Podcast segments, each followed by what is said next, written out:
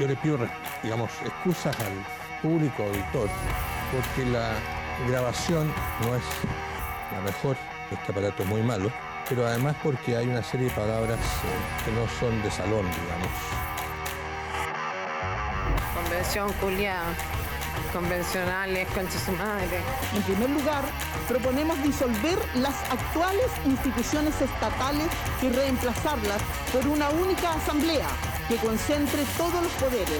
No existe la causal de renuncia para un parlamentario ni para un convencional por ser un mentiroso sinvergüenza. De Guigure que está hablando puras Sí. Yo no sé a quién le puede no importar que lo traten de hijo de puta. Un acto de poca cosa. Pero no me extraña, porque usted es comunista. Que retire sus carabineros, sus militares, sus milicos. Que entienda de una vez Piñera. Salgan, salgan ustedes para que no es 57. Se nota un poco tensa, Montserrat. Sin lugar a dudas, con el sí eh, y con el no, esa batalla de las ideas eh, va a existir y estoy seguro que vamos a estar con Sebastián eh, en la misma trinchera luchando por esta idea.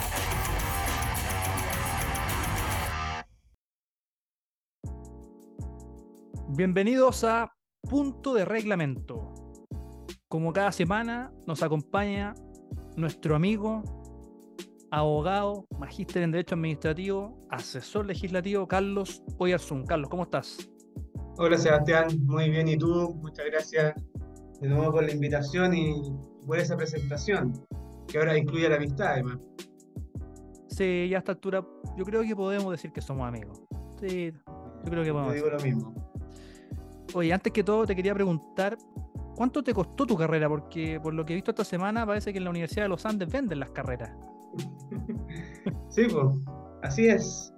Bueno, cuando no quedan argumentos, cuando, cuando no, hay razón y cuando hay una ideología que manda por sobre todo, eh, vale la pena eh, atacar, denostar al adversario a todo esto ni siquiera adversario, no, no hay ninguna instrucción de la Universidad de los Andes a votar en un sentido o en otro. Pero ahí nosotros vemos la calidad de los argumentos que hay detrás de cada postura. No, solo muy cortito, ¿ah? Ah, independiente de, además de, lo gratuito del ataque, o sea, completamente sin ningún asidero, eh, increíble el nivel al que, al que llega esta gente con tal de denostar y de, y atacar, pero y, es realmente increíble si la, Universidad de los Andes, yo, obviamente yo hablo solamente en mi calidad de, exalumno, no, no, tiene ninguna postura por, ninguna de, la, de, los dos bandos, entonces, claro, eh, uno puede intuir que, que no sé, uno lee las columnas de los profesores de Facultad de Derecho y probablemente los ve más tirados al rechazo, lo cual habla al final del, rigor intelectual de la, de la universidad. Pero una postura oficial, por supuesto, que una universidad no la va a tener jamás. O sea, bueno, claro, salvo a lo mejor la Universidad Arsi en su minuto, pero, pero la Universidad de los Andes no ha hecho absolutamente nada institucionalmente en un sentido o en otro. Y, te insisto, hay probablemente si la Facultad de Derecho, si los profesores de la Facultad de Derecho eh, han intervenido públicamente cargándose más al rechazo, es finalmente porque los argumentos jurídicos están ahí. Absolutamente. Bueno, solamente eso. Una pequeña aclaración antes, antes de comenzar, porque realmente gratuito, bajo el ataque que ha recibido tu universidad. En fin, oye, estuvo movido como siempre esta semana el Congreso, pasaron varias cosas. Partamos por la nueva prórroga del estado de excepción constitucional y es interesante antes de darte el pase porque el actual estado de excepción estaba vigente, no, no, tenía que no, vencía ahora pronto. Lo que se acostumbra es votarse los últimos días de cuando se está acabando la vigencia de uno para aprobar el otro y, y que tenga la continuidad. Pero este que está vigente eh, vence el 30 de agosto. Lo que pasa es que como la próxima semana es distrital, el gobierno se adelantó y, lo puso en tabla. Es que va a estar a puertas del plebiscito, porque el, estado de excepción antiguo, o sea, perdón, el, que está vigente, eh, se votó durante una semana distrital. Cuando, cuando la ministra Siches se, le escaparon, se le escapó el, el, el que se pegaron con la cabeza, fue en una sesión en medio de una semana distrital. Entonces, si nosotros hubiésemos seguido la misma lógica, lo normal es que a fines de la próxima semana, eventualmente, se podría haber votado nuevamente en el Congreso del Estado de excepción. Sin embargo, vamos a estar a una semana del plebiscito y no sé con qué afán o con qué cálculo el gobierno, el, gobierno no, no, se quiso exponer a eso. Eso es una cosa. Es, bastante lamentable, ¿ah? porque esto tiene una gracia. No, es antojadizo de que la prórroga se vaya a solicitar cuando a, puertas de vencer, porque de esa manera el Congreso puede tener el control, que es por lo cual eh, autoriza la prórroga para ver lo que pasó en esos 15 días. Una, cosa lógica. Entonces, cuando, cuando la prórroga se solicita 10 días antes, eh, no hay ningún control que nosotros podamos tener desde el Poder Legislativo para analizar cuáles han sido las medidas, las cifras eh, que ameritan una prórroga del estado de excepción. Salvo que el gobierno esté pensando de que eh, esto ya no es excepción, sino que el estado de emergencia lo va a tener como regla general en la macrozona sur. Si así estaría bueno que lo digan. Eso por un lado. Por otro lado, es lamentable y es muy triste, y la verdad es que ya uno se pierde la, argumentación un poco, esto de que ocurrió con la, región de los ríos. La región de los ríos no ha sido uno, no ha sido dos, no ha sido diez, no ha sido veinte, han sido muchísimos ataques durante muchísimos años. En, Mafi, hasta en, Río Bueno hemos visto atentados. Entonces, em, que, esto se descarte también por un, em, por un cálculo político es desconocer absolutamente cualquier realidad.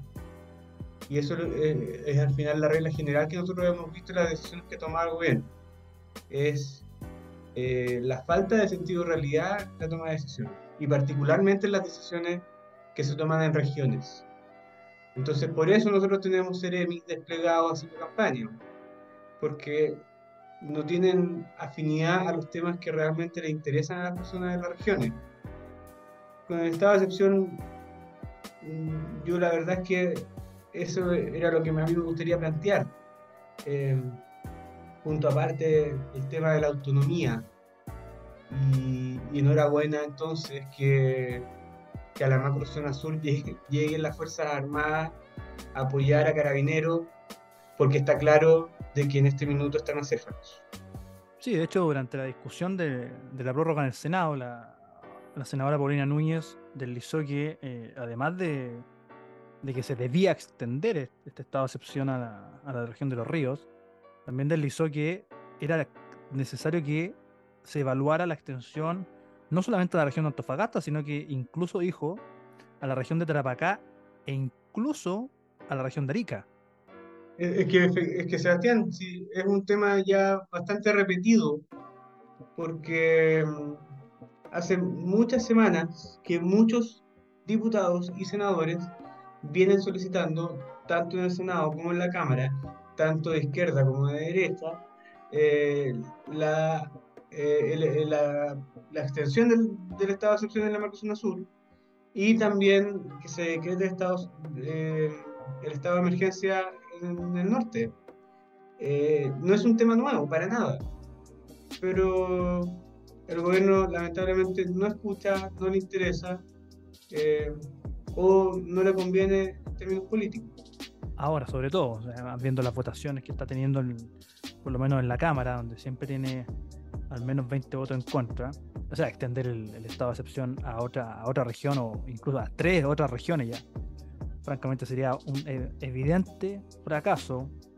Oye, pero cambiando de tema, pasó algo novedoso que, tuvo bastante eco en redes sociales, que salieron los premiados, salieron los 78 diputados que se tendrán que hacer el, el test de droga Sí, a ver, eh, para hacer un poco contexto, ¿ah?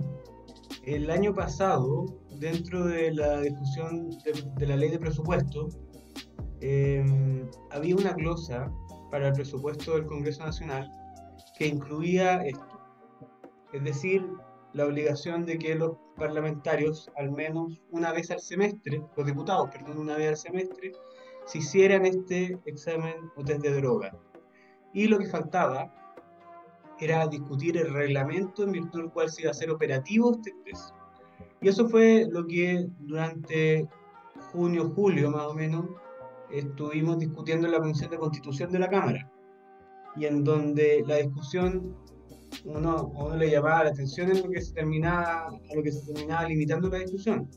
Era finalmente, en primer lugar, si iba a ser público o privado el resultado, que lo que iba a ser público. Luego, ¿cuál iba a ser el examen? Porque hay muchos test.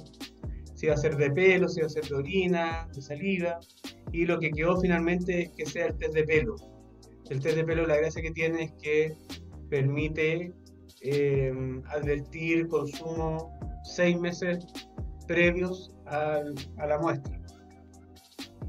Y ahí tengo que decirlo, ¿ah? eh, no, no, estoy imputando ningún hecho, pero habían diputados del Frente Amplio, diputadas del Frente Amplio, que eh, pelearon mucho para que el test fuese un test de orina. En el fondo el test de orina eh, calcula una semana, dos semanas previas. No sé si tú serás más experto en la materia. No, no, no. Pero tengo entendido que máximo son una semana, que, menos, son un par de, creo que son 72 horas, incluso cuatro días nomás. Y claro, la relevancia es que es un test de pelo que tiene una trazabilidad mucho mayor que cualquier otro tipo de examen. Claro. ¿Te acuerdas? Esta discusión se dio durante la segunda vuelta, en donde el hoy día presidente llegó a la mitad de un debate con un resultado de un test de drogas. Con su examen al día. Que claro, que después vimos, después con el detalle, vimos que era un test de orina, o sea, que lo que básicamente hacía era certificar que, si tú dices son 72 horas, eso era el tiempo que no había consumido. Eh, y que, y, si mal no recuerdo, después más encima no calzaban las fechas porque la toma, la, fecha de la toma era justo cuando él había estado con COVID. O, eso era lo que había informado la prensa para evitar un debate. Entonces, bueno, esa es la seriedad con la cual, a la cual llegaron las autoridades electas hoy día. Eso como punto aparte. Y, y la otra discusión era finalmente las sanciones.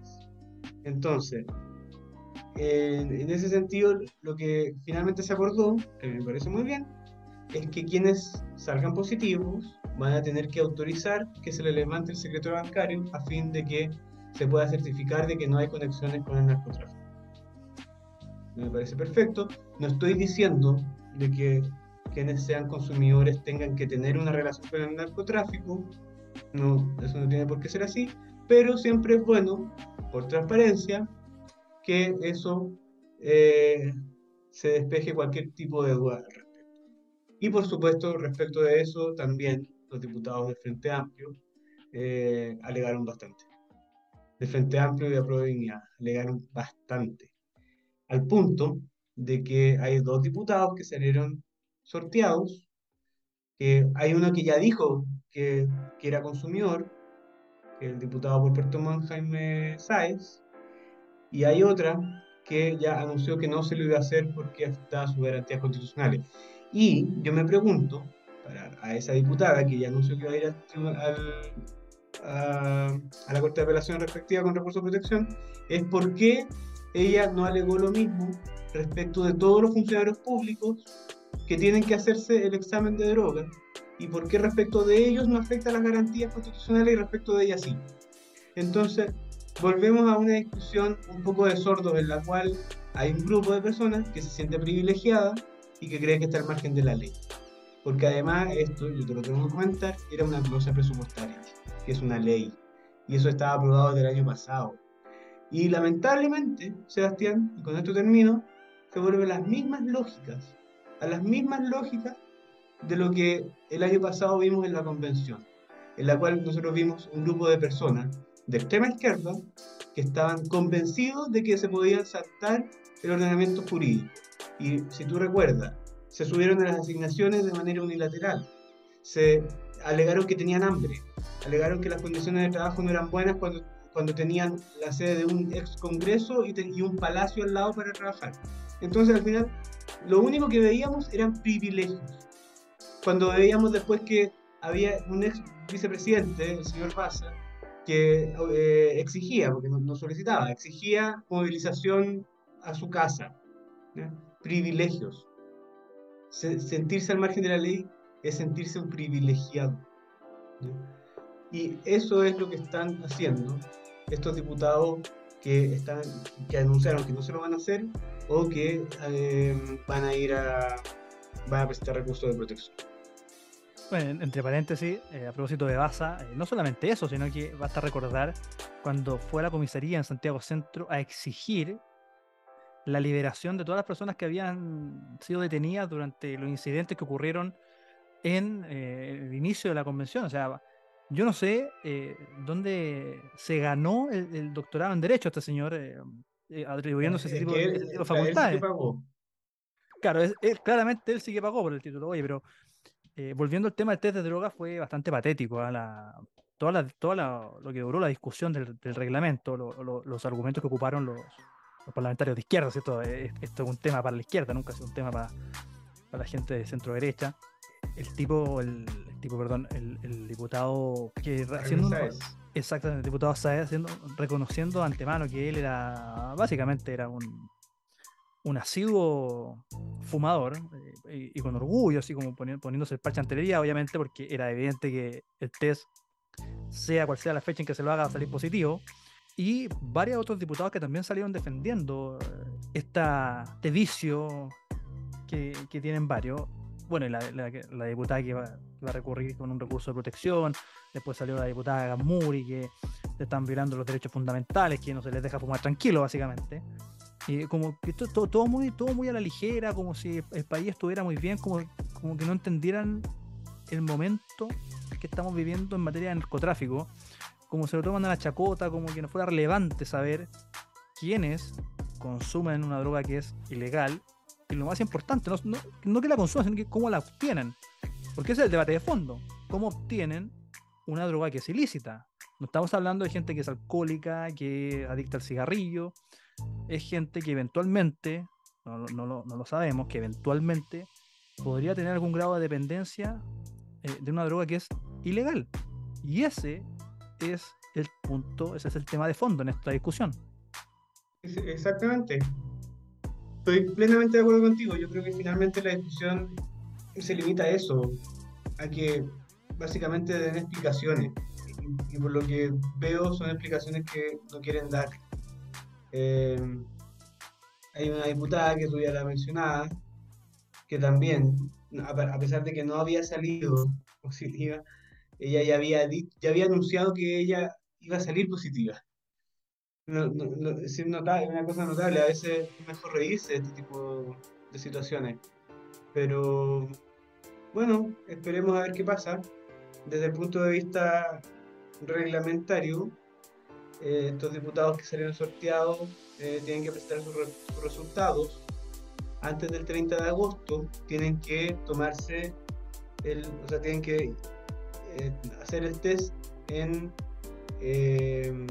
en la Universidad de Chile y tienen que presentar sus resultados antes del 30 de agosto al secretario de la Cámara. Sí, es un laboratorio de la Universidad de Chile, el, examen cuesta 200 mil pesos, por lo cual eh, en, los 155 exámenes que se tienen que hacer, eh, el Estado va a desembolsar 31 millones de pesos, que no, no es menor. Se tienen que hacer, como tú muy bien dijiste, entre el 22 y el 30 de agosto y los resultados están entre 10 y 15 días después. Así que eh, la primera quincena de septiembre, antes del 18, vamos a, tener ahí noticias de quienes salieron positivos. Oye, y cambiando de tema, también se aprobó el, proyecto de rebaja de quórum a la ley orgánicas constitucionales, que básicamente las baja de 89 en el caso de la Cámara de Diputados a 78 votos a eh, mayoría absoluta, quórum calificado y en el caso del Senado de 29 a 26, que son dos mociones refundidas del, de parlamentarios del Partido Socialista y el PPD. Hay que hacer el hincapié en que, un paréntesis mejor dicho, que igual se presentaron indicaciones que obviamente salieron rechazadas en orden a mantener el quórum de LOC en, algunos, en algunos temas fundamentales como Contraloría, Banco Central, la ley del Congreso, eh, tribunales, pero eh, fueron rechazadas. Tú que estuviste ahí nos podrás contar en mayor detalle qué fue lo que ocurrió. Efectivamente, tú lo comentaste muy bien. Eh, una cosa general, aquí las, materias de ley orgánica constitucional, es decir, la, las leyes supramayoritarias, eh, no fueron una propuesta original de la Comisión Ortúzar, que redactó la Constitución. Fue después una norma que, eh, que propuso la Junta de Gobierno. Y son, eh, no vamos a decir una excepción, pero tampoco son una regla general dentro de la legislación comparada. Eso como primer punto. Luego, hay una cosa que a mí me llamó bastante la atención, y es que cuando uno estudia las leyes que, la Constitución mandata eh, como ley orgánica constitucional, no son solo leyes que venían con la Constitución en 1980 o antes del 90, sino que desde el 90 en adelante han ido aumentando las leyes orgánicas constitucionales. La ley, por ejemplo, de gobernadores regionales, la, que establece las atribuciones de los gobernadores regionales, es una ley, es una, una, reforma constitucional de hace muy poco, 2017, 2016, algo así. Lo mismo la elección de los gobernadores.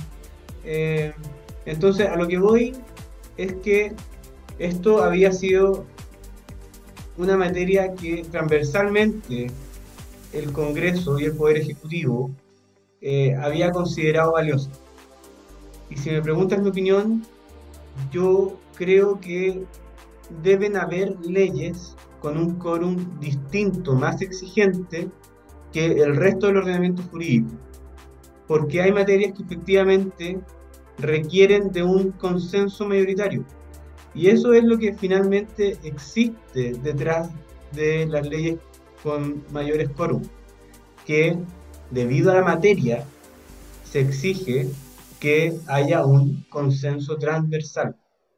No es en el fondo el bloqueo o el cerrojo.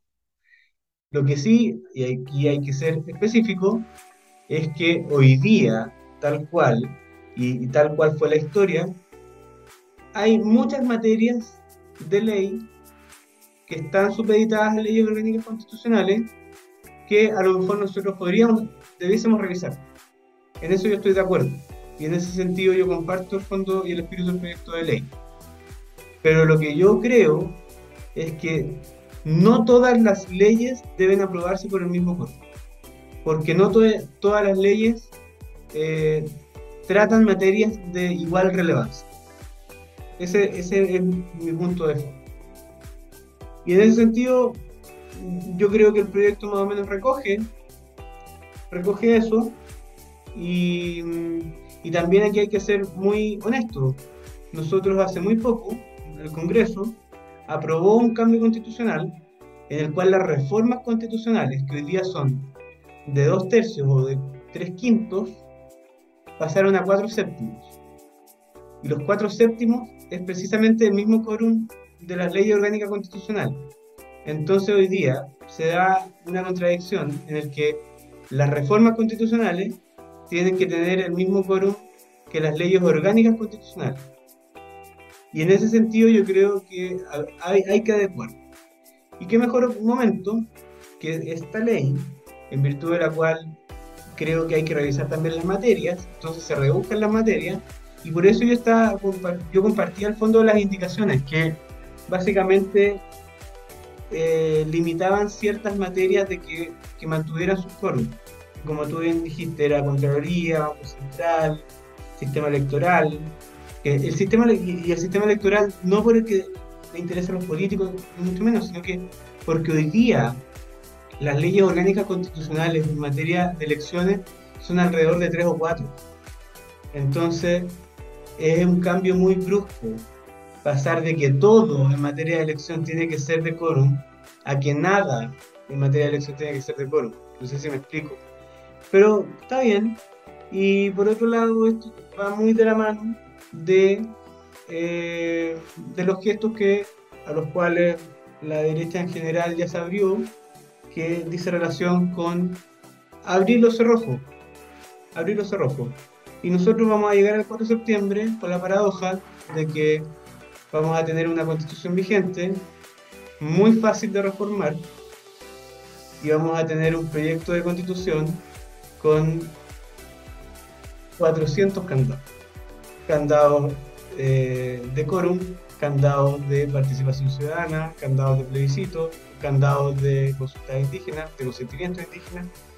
Entonces, finalmente, yo creo que quienes insisten de que nosotros tenemos que trabajar hacia un nuevo texto, ya sea a través de reformas a la constitución que nos están proponiendo o a un nuevo proceso constituyente, la opción es el rechazo.